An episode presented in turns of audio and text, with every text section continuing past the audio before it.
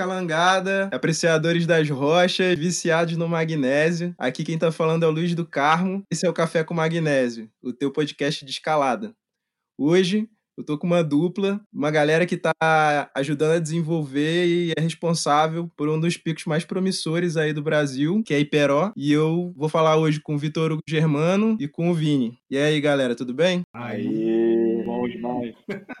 Beleza. Cara, eu gosto de começar pela cronologia, assim, mas com vocês eu queria fazer um pouco diferente, assim. Eu queria saber de vocês o que que representa esse projeto pessoalmente e o que que vocês acham que representa para a escalada do Brasil. Bora, Vitão. Quer começar você ou vou eu? Cara, é, é, eu posso descrever um pouco do que do que Peró representa, não só pessoalmente, mas um pouco do que a gente tem visto contando uma história muito doida que a gente passou enquanto estava lá, né? O cativaço montado, tudo e tal. A gente de boas, aquela, aquele. É, depois de escalar numa sexta-feira à noite, acorda tarde e tal, pensa ali que hora que vai começar a fazer o almoço. Nisso chega uma família, assim, de umas quatro, cinco pessoas, né, vindos de São Paulo. É a primeira vez que essas pessoas estavam indo para algum lugar para poder ter a experiência de escalar na rocha. A coisa mais doida, assim, foi uma troca de conversa que eu tive com, com uma das pessoas, bom, era um pai, uma mãe, né, três, três jovens ali de 14, 15 anos, os moleques fanáticos mesmo, assim, extremamente empolgado. E aí os moleques já conheciam as linhas, porque tinham visto, estavam acompanhando o Instagram e tal. Era o, o, meio que o sonho deles de estar ali, né? Porque nunca foram para pedra. Aí começa a escalar numa academia e tal, e acaba tendo a oportunidade de ir para lá, né? Então Chegando lá em Peró, você estaciona o carro, tem um, um, lugar né, fechado ali na sombra, banheiro, chuveiro, e aí os pais dessas crianças, é, criança, né, adolescente, né, o pai chegou e falou assim, cara, mas o que, que, é esse negócio aqui? É, que, que, que, precisa né, pagar? Como é que é esse negócio? E, e, e a gente começou a explicar para ele um pouco do tipo, olha só, aqui é uma, a gente se juntou, montou esse lugar aqui é para as pessoas virem e experimentarem a escalada e tal. E, e, eu, e, eu, percebi que a pessoa não entendeu muito bem o que, que a gente que, que a gente estava fazendo. Já os moleques, né, é, para eles foi assim, cara, é a primeira vez que a gente está no, no mato, é relativamente seguro, porque é perto de, perto de casa, é perto da, da, é, é da cidade, tem o, os blocos para escalar, eles estão limpos, tem croquis, tem trilha. É, pô, isso aqui é fenomenal. É, é esses moleques, quando voltam para São Paulo, no caso, o que, que eles querem? Aí que eles viraram fanáticos mesmo, né? Que é, putz, agora eu vou treinar para caramba, porque eu tenho que voltar lá para mandar o projeto, eu tenho que voltar, tenho que preciso treinar para conseguir escalar melhor. E, e então, para mim, pessoalmente, a, a, a, ideia de Peró está é, tá muito em é, como é que a gente consegue dar uma experiência para uma, uma, né, para uma galera que talvez nunca tivesse acesso aí para né, São Bento Sapucaí, para Gonçalves, é, para Cocal, porque esses lugares são mais longe, demandam uma logística maior e tal, e de repente você tem um espaço ali acessível para que as pessoas possam entender ou dar os primeiros passos para olhar para o que é a escalada que a gente usa como a nossa vida, né? Que, que é que faz parte de 100% do nosso tempo, que é o que a gente é, fala, o que a gente gasta dinheiro, onde a gente programa nossas férias, é, é, é onde a nossa vida gira ao redor, né? Para mim, pessoalmente, é, via, ajudar a viabilizar junto com uma galera Iperó tá muito em, pô, será que a gente consegue ter perto de São Paulo um espaço numa vibe de, de escalada que consiga manter né, é, é, cultura, raízes e tal de escalada de alto nível e que ainda assim consiga fazer com que pessoas que nunca escalaram na rocha possam ter uma oportunidade é, bacana de, de experimentar isso. Né? É, bom, acho que é isso, e aí depois eu, falo da outra parte. Aí, Vitor, acho que uma coisa legal, assim, que para mim, acho que mais para mim, na verdade, representa mais um sonho de ter um setor de escalada muito próximo de São Paulo, né? É, e também acho que para escalada Brasil também é um pouco meu desse, desse sonho de ter um setor de, de escalada de boulder, né? E Perox hoje só tem boulder por enquanto, que está muito próximo de São Paulo, com uma qualidade incrível de arenito, né? Que putz, cara, os melhores picos escalados do mundo são constituídos né, de arenito, né, de boulder, na verdade. Então, é isso para mim, o sonho de ter um lugar perto de São Paulo e poder ver os escaladores paulistas ou paulistanos ou até realmente é, de estados mais próximos, evoluindo ali naquele lugar. Tá? Então, para mim é um sonho que eu vejo para as futuras gerações. Então, é para mim é uma realização incrível é, tá, tá nisso. E, e, e, também porque a gente não quer ter que pegar o carro e dirigir por quatro horas para conseguir escalar longe de São Paulo, né? É mais fácil, a, as esposas preferem, não tem que fazer a logística da semana, então nesse ponto facilita muito a vida, né? A gente fez tudo isso culpa de que dava para ir no sábado bate-volta para fazer boulder e voltar para casa. É, a gente, puta, a gente ia fazer bate-volta para São Bento. É, puta, são duas, três horas de São Paulo. Então, assim, Iperó surgiu com uma luva, com uma, puta, uma qualidade de rocha incrível. E Iperó fica a quantos quilômetros de São Paulo? Em quanto tempo vocês chegam lá? Fica 120, né, Vitão? 120k. É. é e dá. Puta, é que São Paulo tem um trânsito infernal, né? É, então. É, mas dá o quê? Umas duas horas, então? É, eu acho que é, é isso, assim, ó. Porta a porta da, da onde eu moro, que é uma região mais, mais central, assim, de, de São Paulo, eu acho que dá, dá entre dá 98 quilômetros, alguma coisa assim. Até a cidade de Peró, é certeza que é ali por volta de, de 100 quilômetros, e aí tem mais ali da cidade de Peró, que é do lado de Boituva, né, pega Castelo Branco e tal, dá 20 quilômetros você está direto no, no, no camping, né? É, e aí, é só, só pôr no Google Maps e pronto. Você entra, você entra no Google Maps e coloca Perox, ele, ele bota o PIN lá e você dirige até lá. A, a parte mais doida disso que a gente não sabia a gente logo que, que a gente que a galera começou a né, conhecer Iperó e visitar é, a gente viu que a galera vinha de Curitiba. O pessoal do Paraná vinha vinha para Iperó porque era um dos, um dos, picos com quantidade de boulders mais próximo que tinha de Curitiba. Então era mais fácil a galera sair né, da, dali da região da, da região do Paraná ali vir até Iperó para poder né, passar uma semana escalar boulder a muerte é, é, e se divertir. Então, muito doido que isso acabou acontecendo e, e vira e mexe a galera tá por lá e, e, e, né, e participa e abre boulder e, e tá junto com a gente, é muito legal.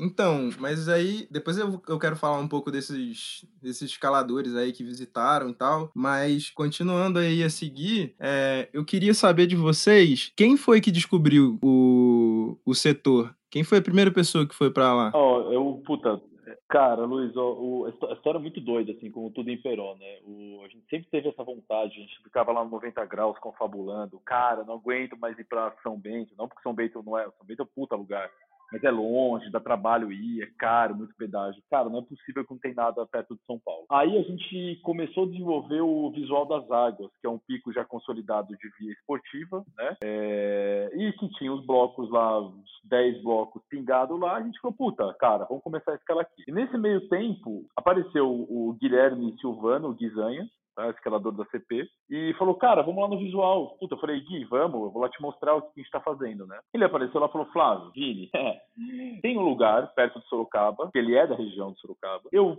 puta, com a minha vontade de, de escalar perto da minha cidade, comecei a ver, é, tem o Flona, que é essa Floresta Nacional de Ipanema, que eu sei que tem uma floração rochosa grande, e como no Flona não pode escalar, outro dia eu peguei o carro e comecei a dar uma volta em volta do Flona, na, na, na região, né, contorna isso.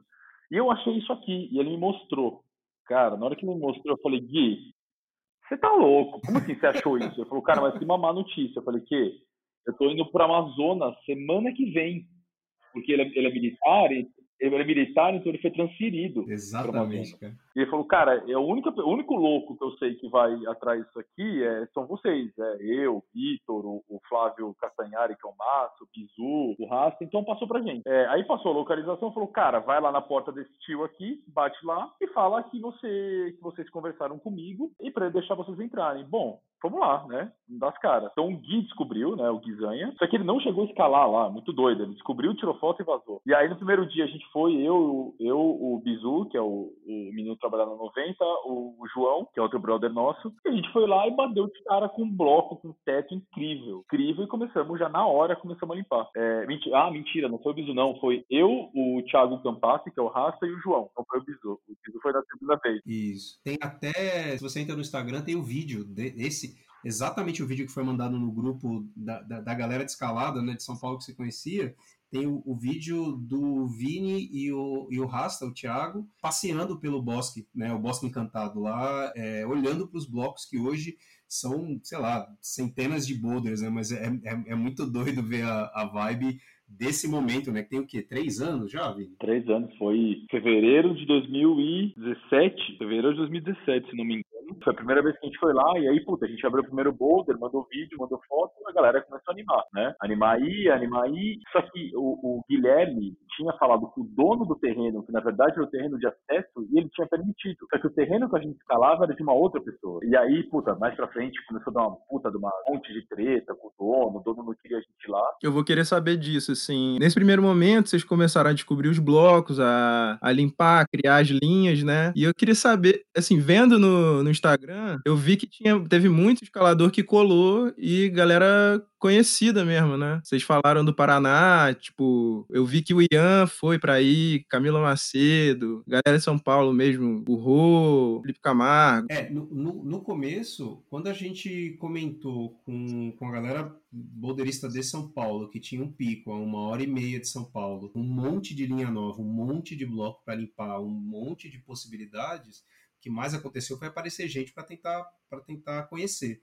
Nessa época, muita dessa galera se, se reunia dentro da, da, da 90, né? Que estava o grupo de pessoas que estava ali é, na fúria, descobrindo, abrindo picada, é, pando bloco e tal. Depois de um tempo, né? Acho que a gente, a gente ficou nessa por uns oito meses de abre um bloco, abre outro, vai para lá e tal. Os terrenos, o, o terreno em si, onde é o complexo né, dos, dos blocos, chama do Vale Encantado, tem vários terrenos de acesso, né, terrenos particulares, como sempre no Brasil, né, vários terrenos de acesso e essa, essa área que não é no Flona, né, é fora do Flona, que tem um monte de bloco que não serve para nada, digamos assim. Né? E aí começou a aparecer muita gente, a gente teve presença de, de gente do Brasil inteiro lá já.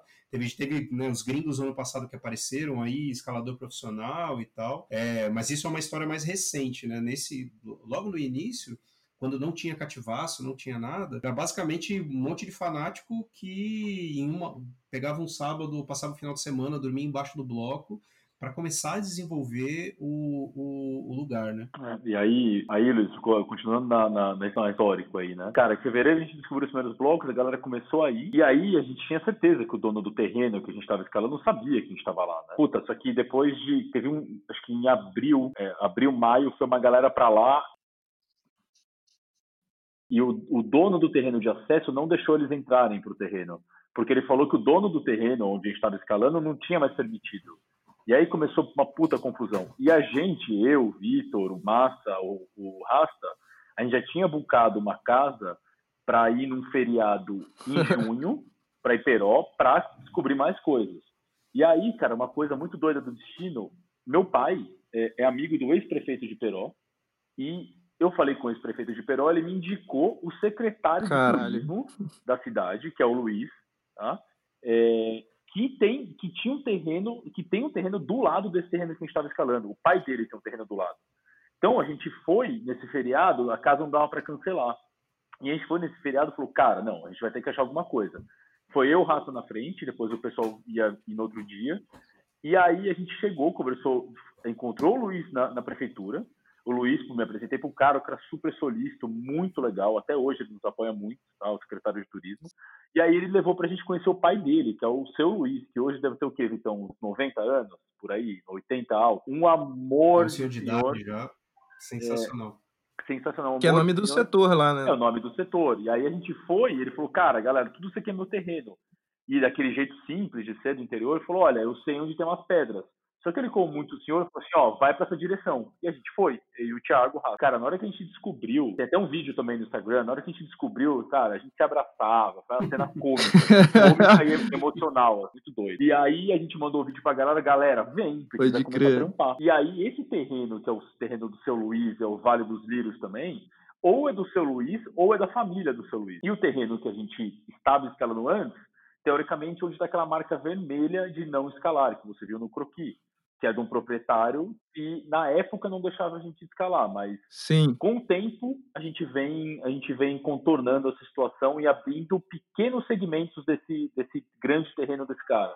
Tá? E uhum. O único ponto ruim disso tudo é que ele nos exige um pouco de dinheiro. Exatamente. Um pouco não, um montante de dinheiro mensal. Tá? Então o terreno hoje do seu Luiz a gente escala porque é, é, gratuito, ele não cobra absolutamente nada. O secretário do turismo da cidade ajuda a gente, é o filho dele. Mas uma parte desse outro terreno, que é de outro proprietário, a gente tem que pagar uma quantia mensal. Que é onde está o táxi lunar, onde está o Mona Lisa, o Bloco das Artes, onde está metade do Bloco do Delírio, que é, são os clássicos do, do setor. Aham, uhum, entendi foi uma das maneiras de conseguir viabilizar o acesso para a galera, né? A gente estava numa, numa, numa loucura, assim, de tem esse pico que é sensacional, tem um monte de linha, linhas, de, linhas duras mesmo, é, linhas fáceis, e aí, pô, como é que a gente viabiliza para a galera começar para ter esse espaço, né? E aí uma das saídas é essa, assim, que, que em alguns outros lugares é, é, do mundo acontece com alguma frequência, né? Então foi uma, da, uma das formas da gente conseguir viabilizar o, o contato com a comunidade local e, e, ter acesso a espaços que de outra forma seriam impossíveis da gente escalar. Né? E a gente vem no, no decorrer dos anos é, trocando ideia, viabilizando mais blocos, conhecendo outros proprietários, passeando pela região para entender se tem mais, mais possibilidades e tal. E tem sido, tem sido né, gratificante conseguir lidar com isso de alguma forma. Né? É um, é um trabalho de formiguinha que vai. Exatamente. É, mas vocês chegaram a comprar um terreno. Onde é o cativaço? É, que, o, o que aconteceu foi assim: são umas 20 pessoas é, no, no início viabilizando os blocos. Então sempre tinha alguém que ia, dava uma ajuda de limpeza, tinha, tinha sempre o mesmo grupo que, que você acaba vendo nos stories lá do, do, do Instagram. Então tinha Nazireu, o Rasta, o Massa, eu e o Vini o Jack, um monte, o Bizu, Marcinho e tal, um monte de gente que estava viabilizando muito os blocos, né? E, e, e, surgiu a possibilidade de uma galera se juntar para adquirir um, um terreno que, que era né, de entrada para esse espaço para poder a gente conseguir viabilizar o acesso a, a esses espaços. Porque uma, uma coisa acontece e acontece em qualquer lugar do Brasil, né? Que é como o acesso é privado a, aos blocos, mesmo que o bloco seja público, digamos assim, né? Não dá para gente, não, não dá para gente acessar se o dono do terreno não permitir que a gente passe. Né, tem vários casos desses aí no, no, no, Brasil de que os proprietários do terreno não gostam de escalador e vão atrás de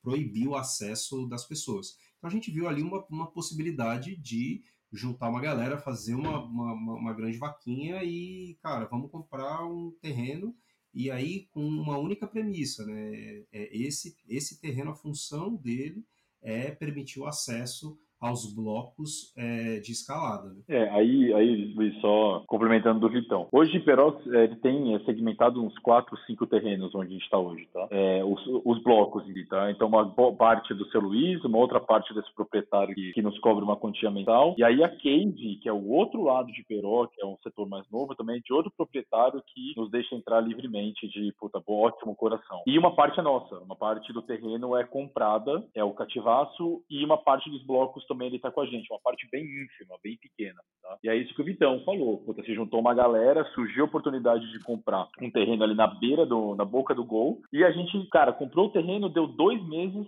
O Rasta, que é nosso, nosso brother, falou: galera, vamos construir? Tava eu, o Vitão e o, e o Massa na França. Aí o Rasta falou, escalando em Fontainebleau, é, Rasta falou: vamos construir? Eu tô desempregado, ou deu uma folga aqui no meu trampo, vou pegar eu, Nazireu, e a gente vai construir. Vamos juntar dinheiro? Cara, enquanto a gente tava na França, tava rolando a construção do, do cativato. O Rato e o Nazireu lá na pegada, se matando de trabalhar. Jack o Jack também se matando de trabalhar, que lá, lá em Fontaine. E quando a gente voltou de Fontaine, cara, loucura. A gente, o cativaço tava ganhando forma, assim, é um sonho que tava ali. É, e se não, se não fosse esses três, né, o Rasta, o Jack e o Nazireu, não teria saído, cara. E aí a gente teve que é. correr para chegar no primeiro festival, que foi em junho. Então foi a correria final ali da obra. A obra subiu em dois meses, um dinheiro mínimo. Então uma obra bem simples, mas é, com pouco recurso, né? Você acaba tendo que, que se virar ali. É uma loucura, cara. É, uhum. E aí surgiu o Cativaço e surgiu o primeiro festival. É, eu queria, antes de falar do festival, assim, eu queria que vocês explicassem um pouco do Cativaço, porque eu vi, mais ou eu, assim, eu não sabia que vocês estavam em Fontainebleau, mas eu vi que a galera, tipo, ralou lá e levantaram na marra, assim, né? Tipo, não teve isso. não teve isso. Tipo, a galera tava lá carregando carrinho com pedra, com terra, cavando. É, exatamente. É, fazendo alicerce. Na verdade, a gente fez assim, ó, quem chegava para escalar, tinha que bater laje. É. Enquanto a gente estava enchendo laje lá, você chegou, o aquecimento era aquecimento. pelo menos 10 carrinhos, 10 carrinhos de terra para botar para dentro da laje para a gente conseguir ter o cativaço funcionando. É isso. A intenção, a intenção foi assim, como que a gente consegue montar, botar em pé uma parada da maneira mais barata possível? Uhum. Ah, cara, não precisa de parede. O que, que é o essencial? Tem que ter água, a gente tem que meter uns chuveiros ali e uns banheiros para a gente conseguir fazer, né, é, viabilizar que as pessoas possam dormir próximo do espaço putz, mas como é que a gente vai fazer o esgoto? Aí o, o Jorge é um cara que trabalha com, com né, arquitetura sustentável e tal, contribuiu, trouxe, fez projeto, a gente abriu um buraco, montou uma, um espaço lá de evapotranspiração, onde o esgoto é, é drenado para esse espaço, e aí ele é tratado de maneira autossuficiente e tal. Ah, como é que a gente faz com a água? Putz, o vizinho ali tem uma água, vamos ver se a gente consegue puxar essa água e dividir a conta de luz, e aí a gente se vira aqui com os, com os vizinhos e tal. Putz, como é que a gente é, monta os pilares? Ah, passamos, passamos num lugar lá meio, meio ferro velho, meio lixão, tinha uns postes de luz que a, a, a mulher lá, dona, fez um mega negociação pra gente, a gente foi, mete os postes lá e vamos Vamos botar o telhado. O que, que é caro? Pô, o telhado é caro. Tá, mas para montar telhado é caro? Pô, galera, quem, quem pode vir no final de semana aqui para botar para botar telhado para cima? E da, aí é, é, isso, foi assim, entendeu? Que a gente foi fazendo e aí a galera abraçou assim de um jeito sensacional, assim que é, é muito do que do que se percebe quando você, você vai lá para Iperó, porque a galera tá contribuindo, ajudando, querendo fazer com que esse negócio aconteça. Então foi uma chance de de juntar todo mundo no decorrer desses. Não foram dois meses, foi um pouco mais do que isso, né? Mas foi ali da galera. De, tinha gente que ia de final de semana, todo mundo contribuiu. Quem não contribuiu com grana, contribuiu com suor. Exatamente. Né? Contribuiu com tempo, contribuiu com pintura, contribuiu com limpeza de bloco. Então, assim, Iperó, a intenção principal de Iperó é que você quer de todo mundo, e o Cativaço é a representação disso. Então, um espaço aberto de convívio, um espaço de camping que a gente viabilizou no, no terreno que foi comprado, o fato de ter né, três chuveiros e três banheiros, o fato da gente não ter uma portaria, né, tudo aberto. O que mais acontece é a galera chegar e falar assim, tá, cara, mas é tudo aberto isso aqui? Como assim? Mas ninguém rouba? Não, foi, cara, mas tá aí, velho, pra gente usar, pra participar, pra estar tá junto, tudo pela escalada, né? Foi, sensacional esse, esse momento, assim, que a galera realmente pôs pra cima e literalmente construiu, construiu no braço mesmo. Não, eu, o que o Vitão falou é muito doido. A galera que chegava pra escalar, sei lá, o Ianzinho veio de Curitiba. Cara, o Ianzinho ficou na obra com a gente ali. Então a gente deu comida pro Ianzinho e o Ianzinho a gente, jogar dele e. E, e, outra coisa, acho que é importante, a gente sempre, na construção, precisou de algumas mãos de obras mais especialistas. O cara que faz o telhado. O cara que faz o telhado é o nosso vizinho. É, ele faz telhado, ele tem uma experiência e ele fez nosso telhado ali. o, o envolvimento com a comunidade local hoje em dia é muito forte, né? Então, eles já estão acostumados com os escaladores, eles sabem o que, que é. A primeira vez que a gente chegou lá, parecia bando de T, cara, chegando. Me lembrou muito aquele filme que lançou agora do, do Real Rock, tem a galera escalando de Joyce Valley. Então, tipo, um monte de doido, um colchão nas costas, com cara de louco, subindo pedra, uma cidade minúscula do interior, né? Cerveja, gritando até de madrugada. Exato. Sim. Hoje em dia a galera praça, já conhece, a vizinha já, já faz bolo pra gente, a gente também dá um pouco de tomate ali no, no, na foto de vaca pra ela. a galera já tá bem integrada, é muito, é muito inspirador, é muito legal ver. É, é importante dizer também, é uma região rural, né? Então, assim, e existe um, um impacto ali que é, putz, esse monte de galera de São Paulo, se você não é muito da comunidade de escalada, é outra realidade, né? Então, é, a gente tende a falar isso pra galera, pô, encontra alguém na rua, cumprimenta, não corre na estrada, sim, sim. Você, não, você não tá em, em, São Paulo e tal, porque realmente é importante esse movimento de né, trazer a comunidade que está por perto para entender de que a gente está ali para se divertir e para somar dentro da comunidade. Né? Sim, pode crer, cara. Eu acho que, assim, a impressão que eu tive vendo a história de vocês, seja no site do Hiperox, no Instagram, vocês saíram uma reportagem da Goldtide, né? Isso. Tudo isso que vocês falaram, para mim,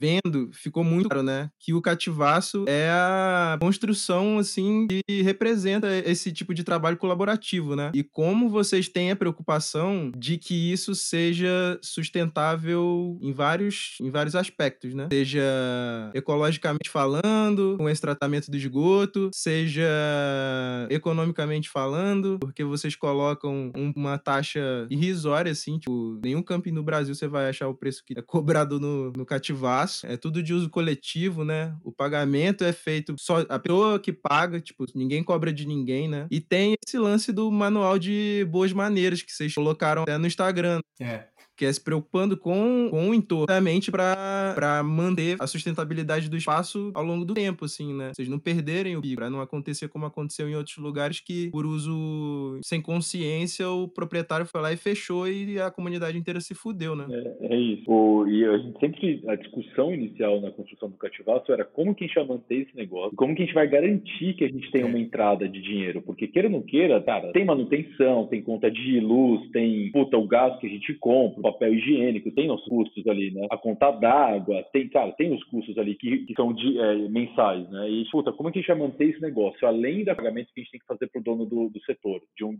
uma, um dos terrenos, né? De arrendamento. Né? Arrendamento, uhum. né? E aí, cara, a gente falou, puta, não vai dar certo, e aí a gente sempre teve na cabeça a ideia do todo mundo colaborar, tá? de ser um ambiente, é, de ser um ambiente de colaboração. E aí a gente meteu a maquininha lá, incentivou todo mundo a o dinheiro, na verdade é, são, é 10 reais por carro é, para entrar no setor, que é o valor sugerido, o único valor que a gente realmente cobra é o camping, porque, puta, o cara usa água, né? Sim. Usa água, usa gás e tudo mais. E, cara, incrivelmente, a gente, eu, Vitão, a gente sempre discute, assim, acho que mas 90% das pessoas pagam. Isso é incrível, cara. 90%, 95%. Isso é sensacional. A gente sabe que sempre tem, né, uma porcentagem ali que, que não, é, não, é tão, não é tão legal assim com o setor, mas a grande maioria, cara, ajuda a gente bastante. E é isso que a gente se mantém. Isso e com a grana do festival, né? Que é, que é uma grana que ajuda bastante a gente durante o ano. Uhum. A gente botou a maquininha depois que a gente tentou usar um cofre, ele foi arrombado três vezes. e foi assim, ingenuidade um pouco, né? A gente botou um cofre, uma caixinha bonitinha de dinheiro, roubado.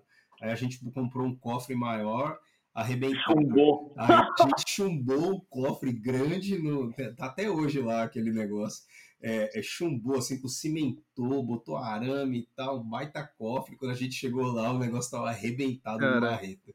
É... Não, arrebentou e o cara não conseguiu pegar o dinheiro. Quando a gente conseguiu abrir, tinha 50 contas. Exatamente. Então, tipo, essa tentativa saiu mais cara do que qualquer tentativa de ter a maquininha lá que, que hoje ajuda em alguns sentidos, né? Primeiro, nem não necessariamente a galera tem grana na mão ali para colocar. Permite com que as pessoas se, por exemplo, já aconteceu muito assim, cara, quero dar a vibe aí para Iperó, né? E, doar alguma coisa aí para ajudar a manter o cativaço. E aí você entra lá no, no PicPay, procura Iperó, que você consegue doar se você quiser, dá lá 10 pila, 50 pila, mil reais, tudo a gente está aceitando. A intenção principal desse espaço é que a gente consiga viabilizar o que acontece ali, né? Então, putz, todo o trampo que é feito dentro de trilha, limpeza de bloco, sica, material, tudo isso gasta dinheiro, né? Claro que a gente faz pelo amor, a gente, né, se, se não tivesse o cativaço, a gente continuaria fazendo muita coisa, mas será que a gente consegue pensar além, né, do que só a nossa vontade de abrir bloco e abrir via? Será que a gente consegue ter um espaço para as pessoas frequentarem próximo de São Paulo, de altíssimo nível, que consiga se comparar a qualquer um dos lugares do Brasil que são incríveis para se escalar, é, é, um pouco essa a nossa intenção, né? Será que a gente consegue fazer isso se mantendo nesses valores de comunidade, de, pô, vem aí ajuda. Então a gente teve um, um, o Mamute, passou um mês lá, fez banco, ajudou, ajudou limpar bloco. Então, assim, o FI passou um tempo agora de, de carnaval e tal, passou três, quatro semanas, mandou tudo os todos os boulders que tinha em Peró ele mandou, ficou só os projetão muito hard, mas estava lá, ajudou a manter o cativaço limpo, ajudou a tirar lixo, ajudou a fazer decoração, botou umas, uma, uns tecidos que a gente tinha lá, ajudou a montar cerca. Tudo isso é importante e eh, para nós é muito sensacional que as pessoas ajudam, né?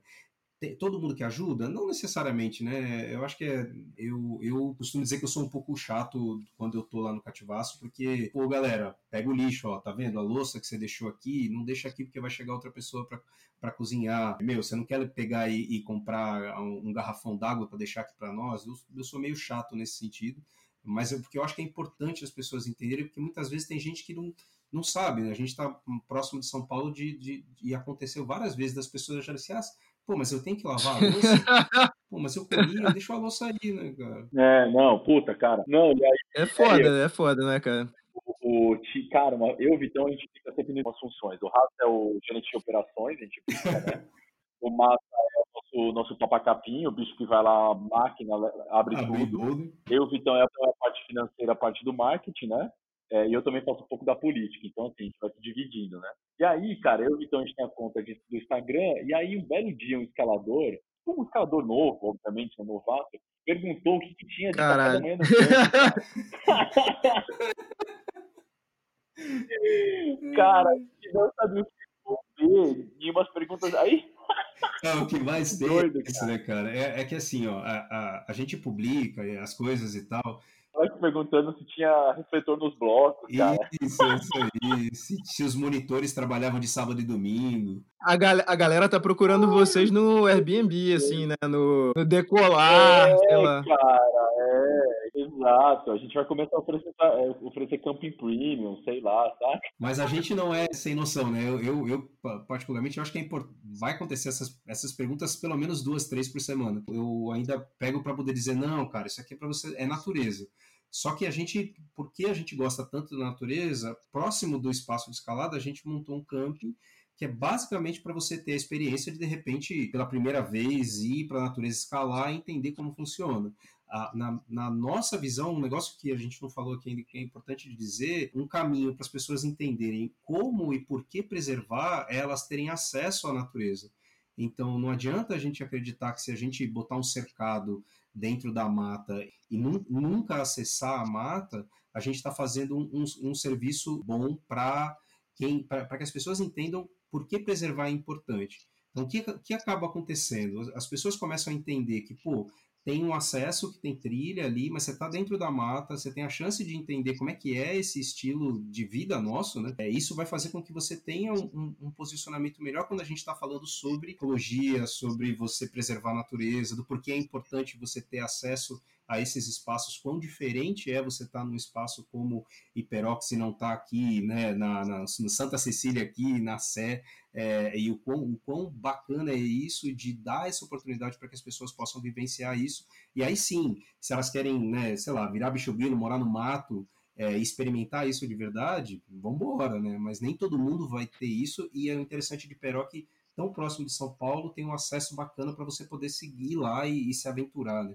A gente já viu gente fazendo corrida de montanha ali, trilha, a galera fazendo trilha. Esses, esses dias, agora no final do ano, apareceu uma molecada, cara, acho que eram uns 15 moleques, assim, de entre 13 e 18 anos, assim, 15, 18 anos. Era aniversário de um deles, eles não eram escaladores, estavam é, uma noite de lua cheia incrível, de repente aparece a molecada lá, caixinha de som, caixa de cerveja, se embrenharam no mato lá para passar a noite no mato trocando ideia, fazendo festa e tal. Então, esse tipo de coisa é o que per permite com que as pessoas possam entender né, como é que é o, o, o viver na natureza, né? Que tem, putz, tem cobra assim, tem aranha assim, tem mosquito assim, como é que a gente consegue conviver com isso nesse Sim, eu sou biólogo de formação, né? Então eu concordo plenamente assim com o que você está falando. A gente sabe que as experiências de maior sucesso são aquelas que permitem o uso público. Conservacionismo puro e restrito não funciona, não tem tem lógica assim, né? Você vai deixar um espaço fechado para quem? Para quê? Para nada. Dependendo da situação é necessário, mas nesse caso de Hiperox, eu acho que é muito inspirador assim ver como vocês estão construindo uma tornando realidade uma parada que é utópica dentro do Brasil. Eu acho que é uma experiência única assim, né? De ter esse tipo de trabalho. A gente está acostumado, a gente vive na Babilônia Assim. Você sabe que a, a, experiência de Hiperox, porque assim, o sonho do Gui não era abrir Hiperó, né? Era, na verdade, liberar o Flona inteiro para escalada. O Flona, é, é, que é a Floresta Nacional de Ipanema, é uma região que toma em torno de quatro, cinco cidades. Tem, tem falésia dentro desse espaço, tem bloco até não querer mais, tem cachoeira nesse espaço, tem uma antiga pedreira no lugar e tal. E um, uma, a gente, durante muito tempo, trocou ideia com o pessoal que ajudou a viabilizar o acesso de, do Flona. Né? Acho que o Vini até fez uma apresentação dentro da prefeitura de Iperó para falar um pouco do projeto em si que a gente tem com o Iperó e como isso pode influenciar e tal. E aí agora, né, o ano passado, o Flona finalmente liberou acesso para um setor específico, uma região específica, um trabalho sensacional da galera ali de Sorocaba de, de abertura de via, liberação de trilha e tal, que, que porra, se, se isso se isso acontecer né, em diversos outros lugares, pô, vai ser sensacional para o esporte no Brasil, né?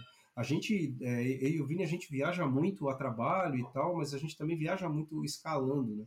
E é, é sensacional conseguir é, olhar e, e, entender como que outros países, né, em outras regiões, resolvem o mesmo problema, né, para ver se a gente consegue trazer alguma coisa para próximo, né? Então, o Vini estava falando lá de, de Fontaine, quando você chega lá em, em Fontainebleau, que você vê criança, gente de idade, gente de bike, gente escalando de todo lugar do mundo, a galera sentada, curtindo numa boa escalada, você pensa, pô, por que, que a gente não tem uma experiência parecida no Brasil? Quando você vai para Rocklands, né, que tem o, o, os lugares organizados, as trilhas já estabelecidas e tal, é, será que a gente consegue ter um tipo de organização, né, de acesso a regiões, no, no caso de Rockland, você paga para entrar nos setores, uma organização de acesso a regiões de escalada que seja né, viável também dentro da, da mesma estratégia no Brasil. E eu, eu, eu sei que tem, tem uma galera fazendo um, um, trabalho desse. O pessoal lá em Milho Verde tem começado a lidar com isso, porque a gente está dentro do Parque Nacional lá também, né, e tal. Então é importante olhar para esse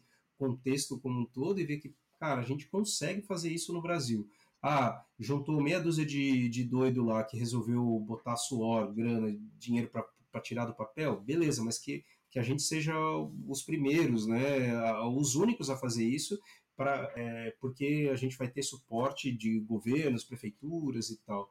É importante falar um pouco do, do, do apoio e do, do, interesse, por exemplo, da prefeitura de Iperó, que é Iperó está num, tá numa região próximo dela tem Boituva, né, e tem lá o, o que é uma capital de, de salto, capital brasileira, né, de, de paraquedismo e tal. Então Iperó sempre ficou de lado, escondida com relação a acesso de turismo. Então esse lado não se desenvolveu. E, pô, é sensacional saber que hoje tem gente começando a montar pousadinha, tem a galera que começa a entender esse movimento e isso viabiliza a cidade como um todo, né? E o, o, o Luiz, que é o, que é o secretário de turismo lá, nos últimos festivais ele deu um mega suporte viabilizando é, ambulância para nós e tal, porque ele entende também que isso é extremamente importante. Né? Eu queria saber, tipo, vocês começaram, o setor foi descoberto em 2018 e no mesmo ano rolou o festival, já com apoio da prefeitura, apoio da 90 Graus. Como é que foi o desenvolvimento do festival? É, já tiveram dois, né? Sempre os nossos apoios, sempre como o Vitor comentou no início, sempre foi de iniciativa da nossa, nas nossas próprias mãos, né? 90 Graus é um ginásio que a gente se reunia para trocar ideias, conversar e se reúne até hoje. E a gente sempre, a galera da 90 Graus, staff da 90 Graus, sempre ajudou com a mão, né? Com o braço, com a força, tá? E o, o, o, daí, cara, a gente estava prestes de começar o primeiro festival, já se organizando. O Claudinho, o dono da fábrica, com, com o Pedro, me mandou mensagem perguntando se eles podiam, como que eles podiam ajudar a Iperó. E aí eles ofereceram, cara, uma quantia monetária mensal, que eles nos ajudam ainda, tá? É, faz já acho que dois anos que eles nos ajudam com esse, valor. É, e eles se tornaram nossos patrocinadores. Mas a fábrica hoje realmente ajuda a Iperó é, com grana. Tá? A 90, a gente 90 ajuda com braço, com força, né? É, que é uma puta ajuda. Né? Sem isso, a gente não estaria onde está hoje. No, no, primeiro festival, a gente teve o apoio, por exemplo, a gente teve o apoio de algumas, de algumas marcas, então a 90 cedeu diária para a gente poder, pra poder né, sortear no evento da, da, da de, de ingresso, a For Climb com, com magnésio, né? O próprio o PG foi tocar no, no primeiro festival, foi sensacional isso, deu um rolo porque teve deu problema no carro, chegou lá, aquela coisa, né? Fazer o primeiro festival foi meio que na loucura total, do tipo, cara, foi na verdade a decisão de fazer o festival veio antes da decisão de fazer o cativaço que é do tipo, já tem bloco suficiente pra gente fazer um festival. Tá, mas como é que a gente vai fazer isso? Ah, mano, vamos construir essa parada aí. E, e, e aí, se não fosse, né, pelo Jack Nazireu e, e o Rasta estarem lá praticamente o tempo inteiro de construção, né, coisa não saía, porque os bichos realmente construíram o negócio no braço. Sensacional a gente conseguir ter apoio de, de, de uma galera, assim, para viabilizar. No primeiro festival, a prefeitura de Peró ajudou e foi com que a prefeitura conseguiu esse, essas coisas viabilizar isso é relativamente complicado, até porque era a primeira vez que a gente estava fazendo algo assim. O festival aconteceu em três dias e esse último festival do ano passado aconteceu no feriado de Corpus Christi, foram quatro dias. E no primeiro festival 150 pessoas mais ou menos, e nesse último festival acho que a gente passou de 200 pessoas no, no total, assim, né? De visitantes e tal. A intenção do festival é, óbvio, né, celebrar escalada, escalar pra caramba, fazer festa e tal, mas é o que ajuda a gente a viabilizar o ano de, de consumo que a gente tem, né, de gasto, de gasto de todo tipo. E no ano do ano de dois anos para cá, a gente teve o apoio do nosso saudoso e incrível é, abrigueiro, o Jack, né, que passou por dois anos com a gente, enquanto ele também trabalhava na, na, na pista de, de salto de paraquedismo. Ele meio que morava em Peró, que deu um mega suporte aí para nós e que esse começo de ano é, uma tragédia aconteceu, né? Ele acabou sofrendo um acidente de carro e tal, mas foi, foi esse cara fenomenal que, que, que vai deixar saudade, que com certeza é, vai ser lembrado para sempre dentro de, da história de Peró, que ele foi muito importante. Né? Eu acho que é muito doido assim ver como vocês. Eu não sei se, se isso foi uma parada que foi sendo construída com o tempo, desde o começo, como esse setor que a princípio era uma parada para a galera de São Paulo poder se divertir, praticar, é, pode desenvolver toda a economia aí da região, né? Como vocês falaram que era uma cidade que não, não tinha turismo quase e agora já entra num circuito outdoor, para que de uma cidade vizinha e dinheiro que começa a circular, né? As pessoas vão comprar mercados locais quando forem acampar, vão usar os serviços da cidade, né? Seguindo essas regras que vocês pensam de não correr na estrada, não ficar fazendo som é, altas horas da noite, cumprimentar a galera quando passar, é, acaba que esse esporte ama tanto, não é tão conhecido, inclusive aqui no Rio mesmo, cara. Cansado de escalar, chegar no, no cume e a galera falar assim, pô, subiu de rapel. Enfim, imagina no interior, né, cara? Como, como esse trabalho de colaboração vai gerar um fruto para toda a comunidade. Na situação que a gente está hoje, assim, a gente não sentou realmente, planejou, as coisas foram tomando forma, né? Até porque acho que seria pretencioso demais, né? Lá no início a gente achar que, putz, aqui vai ter é, as linhas mais difíceis de boulder de São Paulo vão estar em Peró. O maior, o, vai ser o lugar em que as pessoas vão mais frequentar boulder do sul do, do sul, né? O pessoal do sul vai visitar porque vai ser o, o pico de, de chegada de da, da, do roteiro de festivais que acontece todo ano. Não, a gente nunca imaginou isso, né? Mas uma coisa é certa, assim, o fato da, o potencial do espaço é, é gigantesco, né? E a gente que a gente está descobrindo de bloco, que a gente está abrindo de bloco, que a gente está vendo de possibilidades. É o, o, que o Vitão falou é real, porque assim, a gente tem que saber do potencial da escalada do lugar. Quando você chega, vê as formações, começa a ver aqueles veios de pedra, você sabe, tipo, pela nossa experiência de estar lá dois, dois anos e meio nisso a gente sabe o tamanho do potencial que tem da escalada do lugar. E aí, cara, as coisas foram acontecendo meio que naturalmente, assim, e, e foram tomando proporções maiores, né? Já jamais esperaria estar aqui conversando com alguém é, é, num podcast a respeito disso, jamais. Nunca foi nossa intenção. É, e nem, nem, puta, nem nos melhores sonhos a gente esperava isso. Tá? A gente vê já a galera da região já olhando pra gente, pros escaladores, e sabe que é escalador, pelo jeito de se vestir, o jeito de falar, galera já sabe o que está acontecendo na cidade, a galera comenta sobre isso. Eu vejo na fala de vocês assim, uma preocupação muito grande com o coletivo e para mim isso é incrível, cara, porque a gente sabe como o ego é uma parada foda, assim, na escalada rola muito, mas falando de um detalhe assim que eu acho impressionante no, no croquis que vocês colocaram, é o cuidado com os blocos. Eu sou do Rio e eu já escalei no Cipó, etc., mas eu nunca tive contato com a Arenito. E ali eu vi que vocês têm uma preocupação de demarcar os blocos, falar quando é que pode ser usado, quando é que não pode ser usado, para manter a maior vida útil possível daqueles problemas, né? É, cara, a gente tudo, tudo isso surgiu porque já foi para alguns lugares de escaladeirito fora do mundo e é basicamente um crime você escalar após uma chuva, né? Tem que esperar para o bloco respirar, né? E aí a gente sabia que Peró ia começar isso acontecer. A galera ia começar a frequentar, ia ter chovido, o cara ia ter a trip dele, o cara ia escalar e ia quebrar uma garra. E aí começou a quebrar uma, duas, a gente falou, cara, chega, não dá mais, tá? Então aí no croquis a gente coloca uma marcação nos blocos que são mais permeáveis, né, que água entra ali, que a gente vê tem rachaduras, o bloco mais poroso. Vamos supor, o bloco de coffee shop, por exemplo, é um bloco que, cara, acho que pode chover três dias seguidos, sei lá, pendurar três negros numa garra que não vai quebrar. É um arenito super sólido. Agora, tem blocos que o arenito é muito mais frágil. Então, a gente faz questão de marcar isso no croquis. E blocos que são mais ou menos frágeis, mas têm a garra-chave. Então, por exemplo, o bloco do delírio. Se a gente, se alguém quebrar, né, não há nenhuma pressão com ninguém, é só seguir as boas práticas ali. Se o neguinho quebrar o reglete de direita do delírio, você perde fácil umas cinco linhas de V8 ou R14 que tem ali. Então, cara, toma cuidado com esse bloco. Então foi aí que a gente foi colocando mais informações no croquis. Tá? É, e, e, assim, agarras quebram o tempo inteiro em Peró, assim. Mesmo na, na temporada, não tem como. O arenito ele é poroso, ele é frágil. Então, eventualmente, eventualmente acaba sendo o caso de ter que secar uma garra e tal, mas com o tempo a gente tem tentado fazer esse trabalho anteriormente, né? Porque alguns acidentes, alguns acidentes pode acontecer se de repente a galera é, tá escalando e quebra um bloco, né? Um bloco, bloco grande, assim. Isso, isso aconteceu, não, não foi um acidente tão grave assim, mas aconteceu uma vez que aquele bico do, do cubismo, né? É um, é um bico assim, não é tão grande assim, é, mas esse tipo de coisa é problemático para nós, né? Então, e é perigoso para todo mundo, né? Você não quer que as pessoas se acidentem e tal, mas realmente, assim, eventualmente os, os boulders vão mudar, as agarras vão, vão desaparecer e tal. E aí a gente tenta, de alguma forma, minimizar isso, né?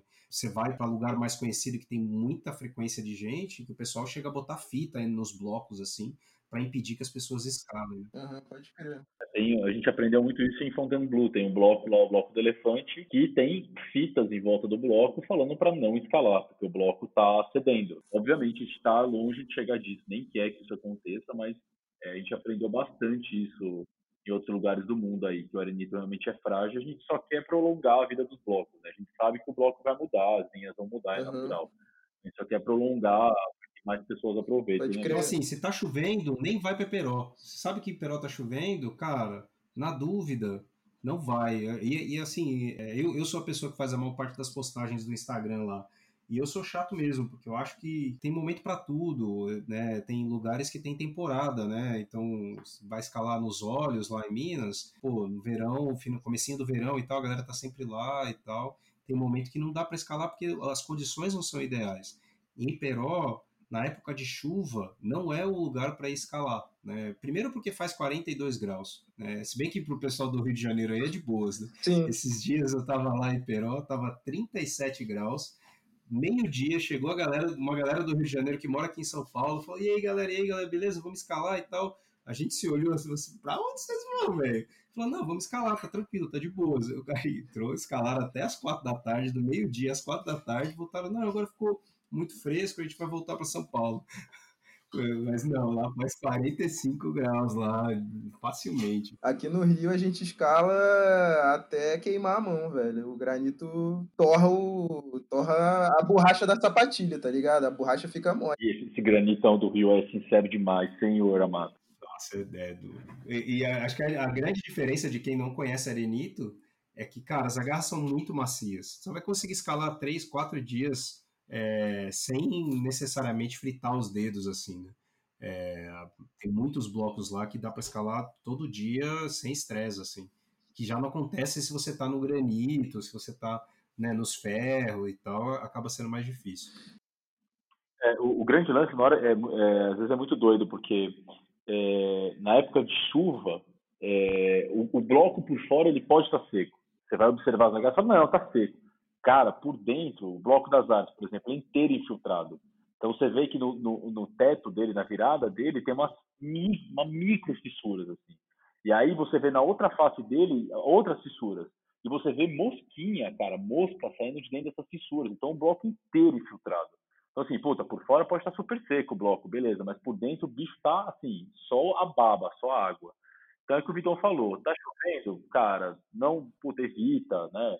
Iperó é um lugar que relativamente chove pouco, perto de São Paulo. A gente brinca que tem um microclima lá. Porque às vezes está chovendo pra caralho em São Paulo, você mandava mensagem né, pro, pro nosso amado capitão Jack, Jack, tá chovendo aí? Ele falou, não, cara, tem chance de chover. Então, assim, é, chove menos que São Paulo, mas quando chove a gente pede para a galera redobrar a atenção, tá? Para realmente não ir, é, aguardar outro dia do projeto, deixar para depois. Cara, eu queria falar um pouco assim sobre o, o festival que estava previsto, né? Pensando aí se vai rolar esse ano, se não vai rolar, vocês estão pensando em adiar e manter esse ano ou só ano que vem? E depois falar um pouquinho dos, dos projetos que vocês têm para o futuro, assim. Do, do Fest, a gente ainda não tomou decisão final, tá? Mas 90% de chance de a gente realmente adiar. É, e a gente está vendo aí datas em setembro. A gente sempre procura marcar em feriados que é para a galera de outros estados virem mesmo para Iperó, tá? Então, é 90% de chance de adiar para setembro o festival. Ainda não está batido o martelo. A gente tá, tem que esperar pelo menos mais essa semana aí para bater o martelo. E aí, logo, logo, a gente posta mais detalhes lá no, Instagram de Iperó. E, cara, projeto. Mais bloco. Iperó hoje tem mais bloco, né? Iperó hoje tem, basicamente, no croquis, se não me engano, 240 linhas. Fora do Fora do croquis, tem ainda a cave, que não está no croquis, que já está desenvolvido, que é esse lugar que o Vitão falou, que, cara, é um teto e cabe fácil uns 150 negros deitados dentro desse teto, cheio de agarro. É, o Daniel Woods, a Nina, o Juliano instalados lá. Só da borda da cave já saiu um V3, né? Um V13, né? E tem para dentro da cave tem mais 20 metros, né? Além disso tem os V10, V11, V12 por lá também já. Isso não está no croquis, a gente quer então um projeto de curto prazo colocar isso no croquis e a gente finalmente conseguiu negociar com o dono do pasto ali, da, da área que está em vermelho, o acesso para escalar ali. Ah, então, a gente, durante essa quarentena, o Vale, a gente aproveitou para negociar com ele. Só peço para a galera que está o podcast, por favor, não, ainda não é o momento do Eperó, a gente está nesse momento caótico, né? é, por favor, não vá, tá? E a gente vai anunciar, assim que abrir as coisas melhorarem, a gente vai anunciar já a abertura também desse setor tá? Vai informar como que vai fazer, por qual trilha, tem que tomar todos os cuidados que você vai fazer. Então aí esse é um projeto que a gente acabou de concluir, para começar a limpar os blocos e divulgar para a galera. Fácil, com a, mais esse setor, vai ser fácil umas 500 600 linhas. É, então, só para tirar uma dúvida. Esse terreno que vocês estão falando que estão negociando o acesso é a área que está em vermelho, que é vizinho à área que já, já é escalada hoje, né?